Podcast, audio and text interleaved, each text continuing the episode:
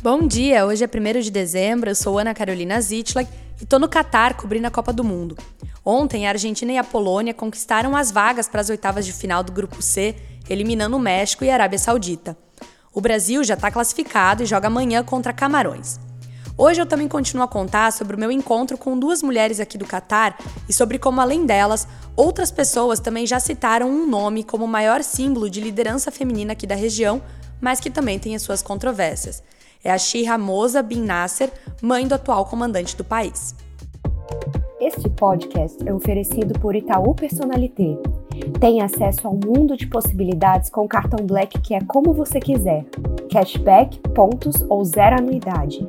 Peça já o seu Itaú Personalité Black e faça suas experiências renderem.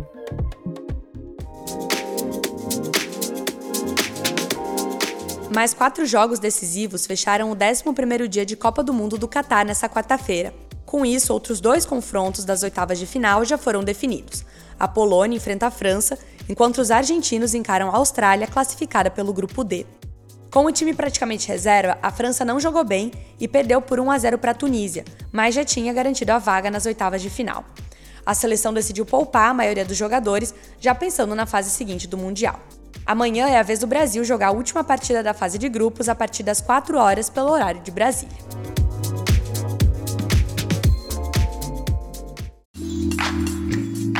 No último episódio aqui do podcast, eu contei um pouco do meu encontro com Jawaher e Kautham, as duas jovens mulheres catares que defendem que o seu país está se abrindo para mais igualdade entre os gêneros. E segundo elas, a Sheikha Moza bin Nasser Al Thani é uma das grandes responsáveis por isso. Ela é a mãe do atual emir do país. Os olhos da Jawahir, a Juju, brilharam quando ela começou a falar sobre essa espécie de rainha-mãe do Catar. Segundo ela, a Sheikha é uma inspiração para as meninas mais novas e é próxima dos catares, aparecendo para fazer caminhadas matinais de vez em quando no campus da Education City, um bairro dedicado às instituições de ensino do país. A Sheikha Moza é uma mulher alta, de bochechas delineadas e que é considerada um ícone fashion do Oriente Médio. Ela preside o Qatar Luxury Group, um conglomerado que administra lojas de luxo no país, e na abertura da Copa usou o mesmo vestido que trajava quando em 2010 o Qatar foi escolhido para sediar o Mundial. Ela é conhecida por mandar mensagens através dos seus looks e por inspirar a moda nos países da região. Mas, além da moda, é na área da educação que ela se estabeleceu. Em 1995, criou a Qatar Foundation em parceria com seu marido, o ex-emir do Qatar, Hamad bin Khalifa Al Thani, que também tem outras duas esposas.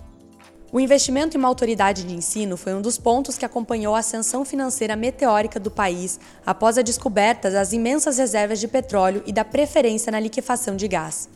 A Education City, o hub dessa organização, é um complexo de edifícios espalhados por 12 quilômetros quadrados, num estilo que lembra um condomínio fechado de grandes empresas. Os prédios modernos e com paredes de vidro são separados por imensas extensões de grama irrigada, com alguns trabalhadores aqui e ali arrancando tufos de grama nas partes em que há alguma sombra no forte sol do meio-dia. Aqui são oito universidades e três escolas, com centros de tecnologia e pesquisa que criaram, por exemplo, 42 startups desde 2016. A gente foi até lá conversar com a Haifa Abdullah, diretora de inovação do Parque de Ciência e Tecnologia do Catar.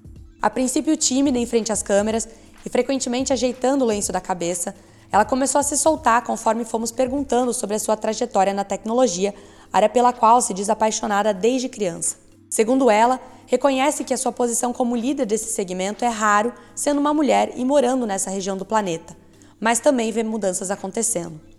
E mais uma vez, quem é citada como responsável por isso? A Sheikha Moza. Em 2014, o jornal britânico The Guardian destacou a compra feita pela monarca de três prédios em frente ao Regent's Park em Londres, em uma das maiores transações por imóveis residenciais da história.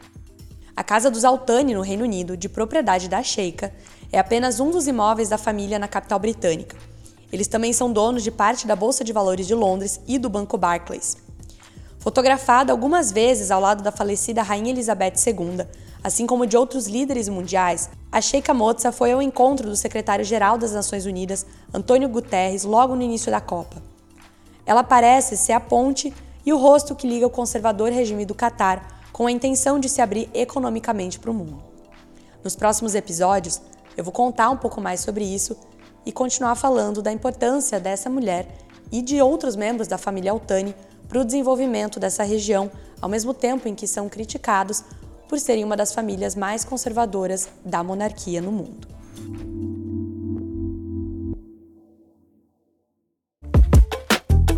Não esquece de se inscrever aqui no podcast e também ficar por dentro de tudo que a gente está publicando no TikTok e no site da Bloomberg Linha sobre a Copa do Mundo.